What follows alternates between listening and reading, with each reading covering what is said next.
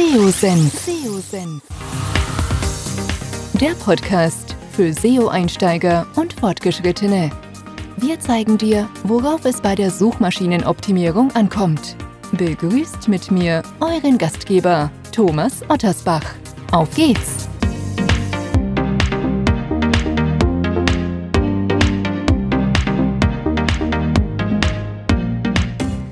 Schön, dass du dabei bist bei einer neuen SEO Senf Podcast Ausgabe. Bevor es mit dem Podcast weitergeht, möchte ich euch die Content Suite von PageRangers vorstellen.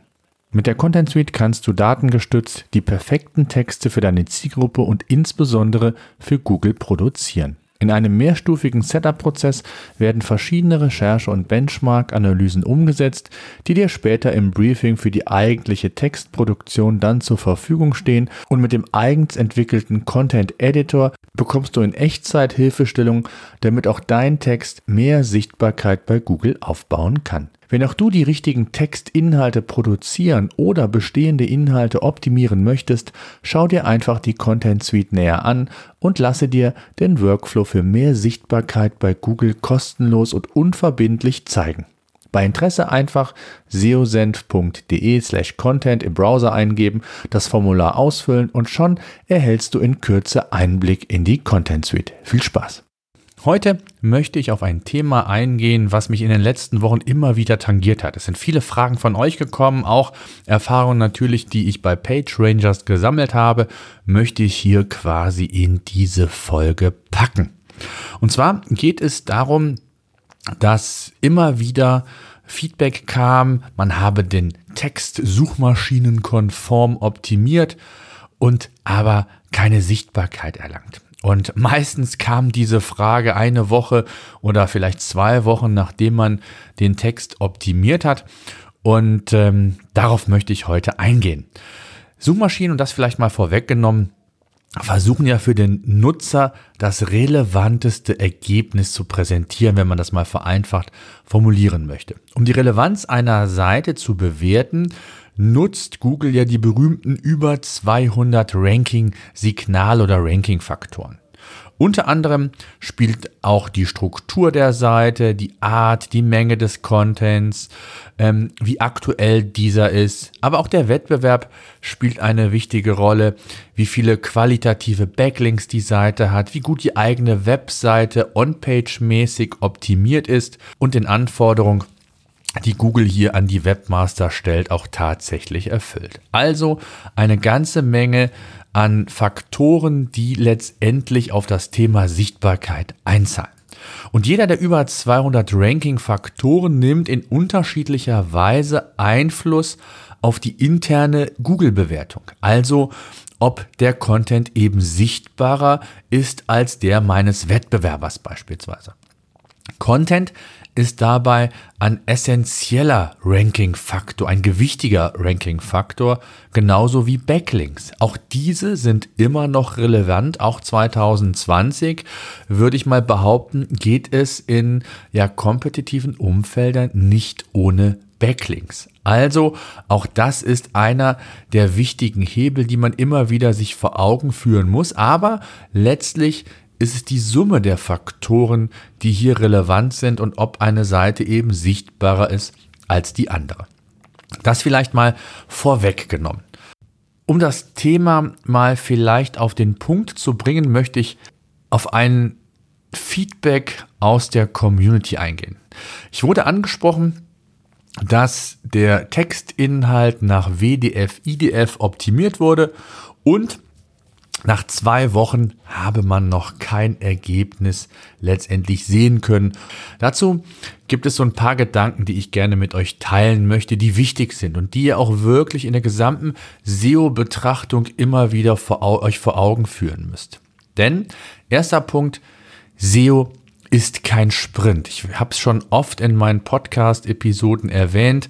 Es ist nicht wie im Thema SEA, dass ich so lange ich Budget quasi ähm, entsprechend oben in den Topf nehme, dass ich unten auch immer wieder Ergebnisse habe. Das ist nicht so. SEO ist ein Prozess. SEO ist ein Marathon, der über Monate, Jahre sich aufbauen muss und der letztendlich ein Fundament darstellt, der jedem Unternehmen weiterhilft. Im Bereich SEA, solange ich Geld habe und wie gesagt den, den Trichter oben fülle, kommt unten irgendwas raus. Aber eben nur solange ich auch wirklich oben was hineingebe.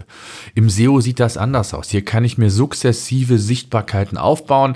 Selbst wenn ich für die ein oder anderen Rankings mal hm, vielleicht an Sichtbarkeit verliere, habe ich insgesamt aber ein solides Fundament für meine qualifizierte Reichweite, wie ich immer sage.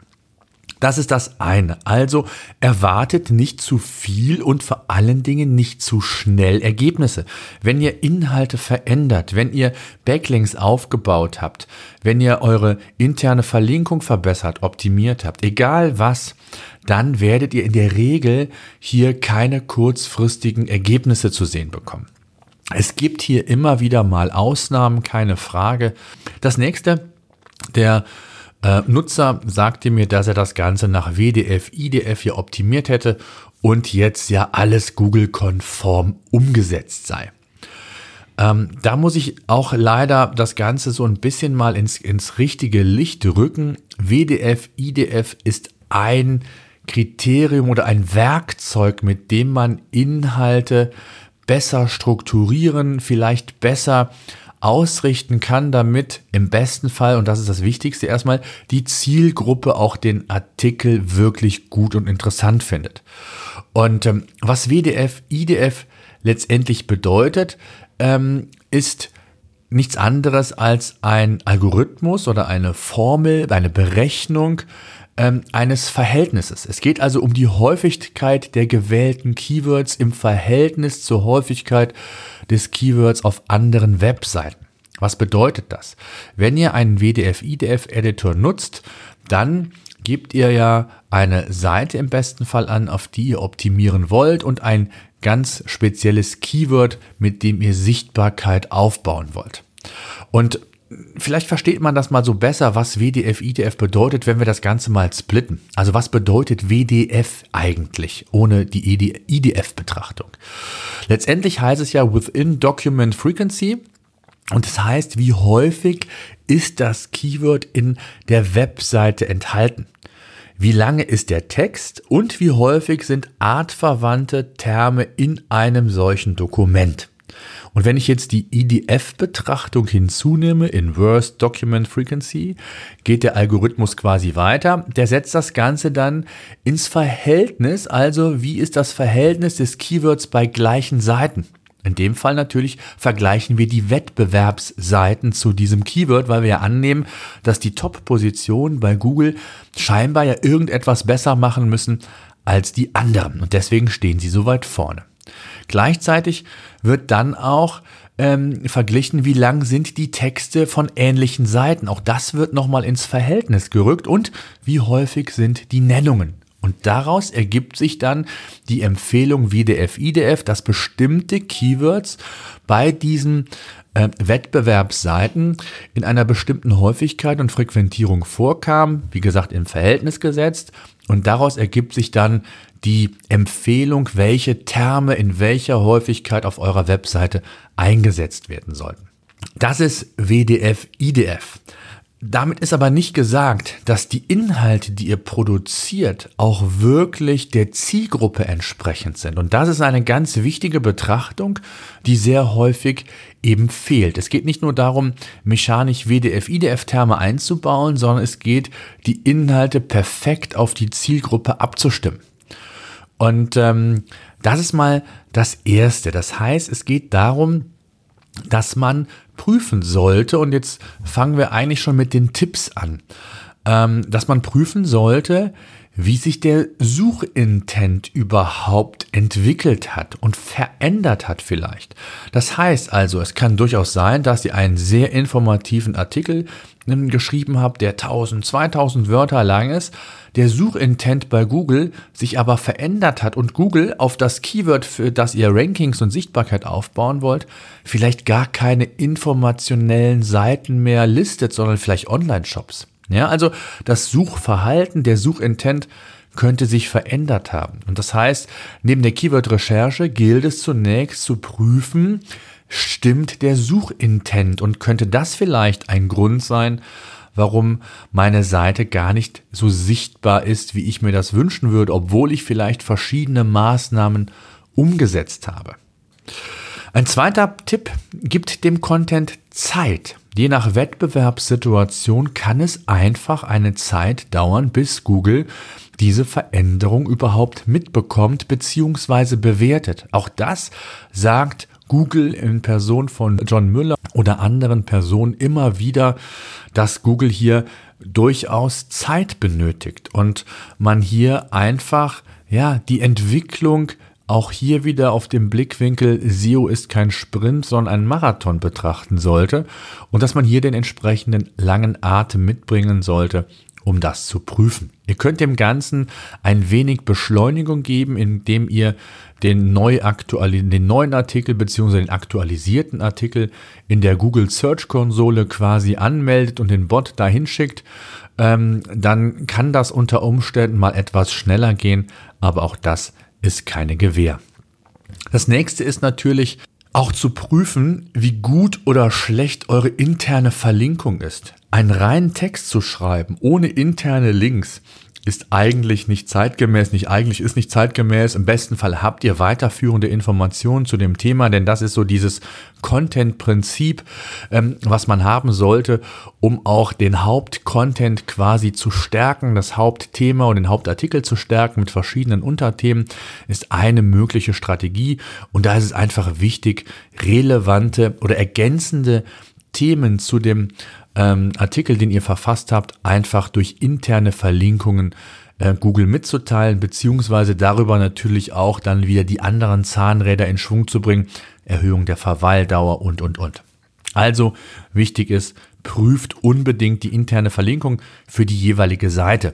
Und wichtig ist hier, wirklich nur themenrelevante Links zu nehmen, also nicht der internen Verlinkung wegen verlinken, sondern wirklich nur dann, wenn sie auch wirklich themenrelevant sind. Und da, anders als bei Backlinks, das auch nochmal als Hinweis, kann man ruhig hart verlinken. Das heißt, hier kann man dann mit den Keywords, äh, als Beispiel, was ich ja immer gerne nutze, papierloses Büro, wenn ich dann auf meine Seite papierloses Büro verlinke, kann ich ruhig hart verlinken.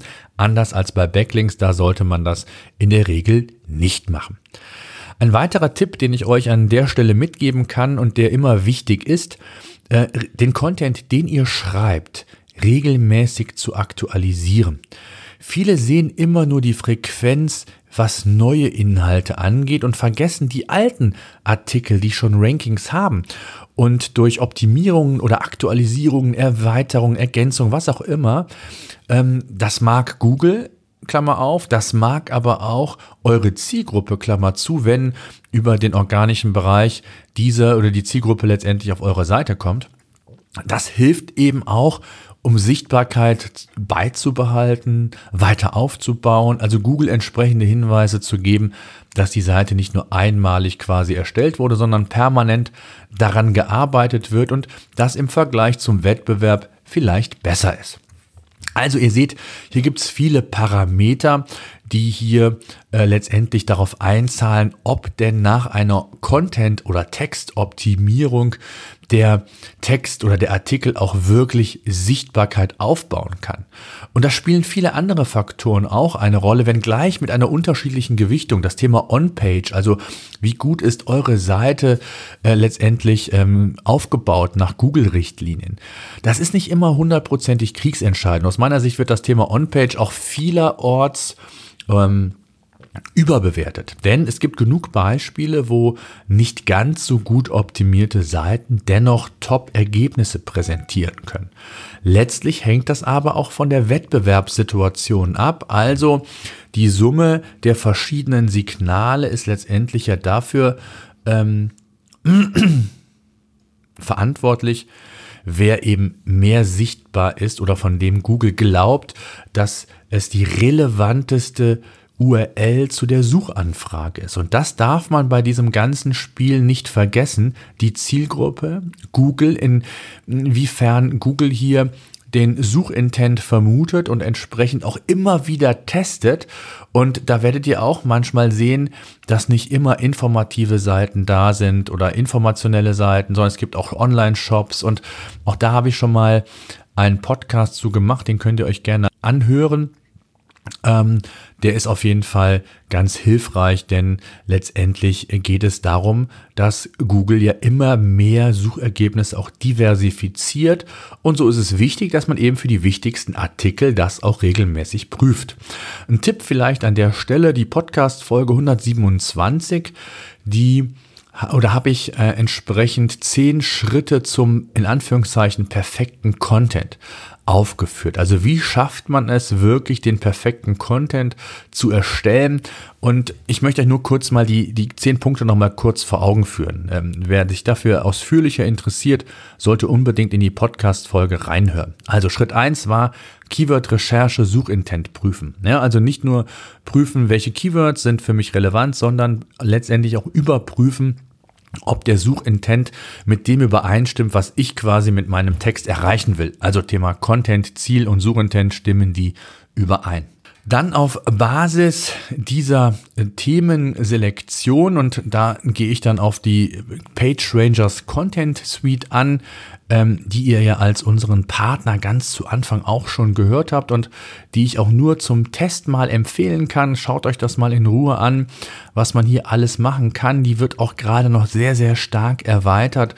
Es kommen ganz tolle neue Features hinzu, die euch da helfen, diesen gesamten Texterstellungsprozess noch detailreicher, noch mehr datengestützt auch umzusetzen, beziehungsweise auch Feintuning letztendlich am Inhalt vorzunehmen. Und das nächste wäre eben dann so das Thema W-Fragen, Analyse, ähm, W-Fragen prüfen, äh, die Termplatzierungen prüfen. Das sind jetzt mal so die Schritte kurz zusammengefasst.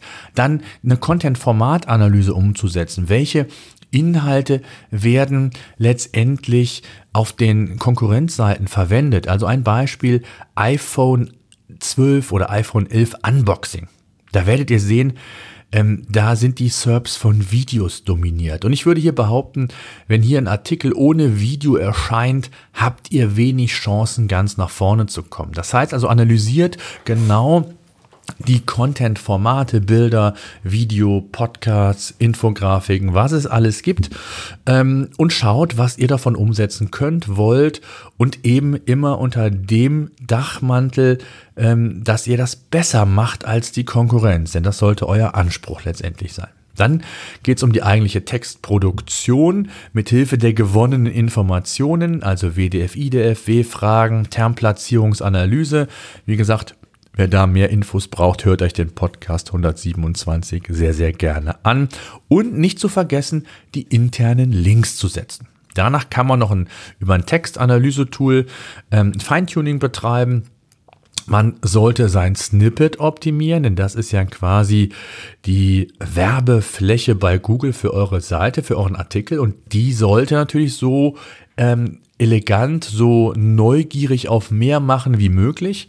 Und dann sind natürlich noch die, so die Schritte Erfolgsmessung, regelmäßige Optimierung. Auch das nur nochmal der Vollständigkeit halber ist ein ganz extrem wichtiger Prozess innerhalb der Content-Erstellung. Und daran sieht man schon, dass es nicht damit getan ist, nur einmalig einen Text zu erstellen und dann zu hoffen, dass ich für immer und ewig auf Position 1 bin. Das funktioniert nämlich in der Regel nicht.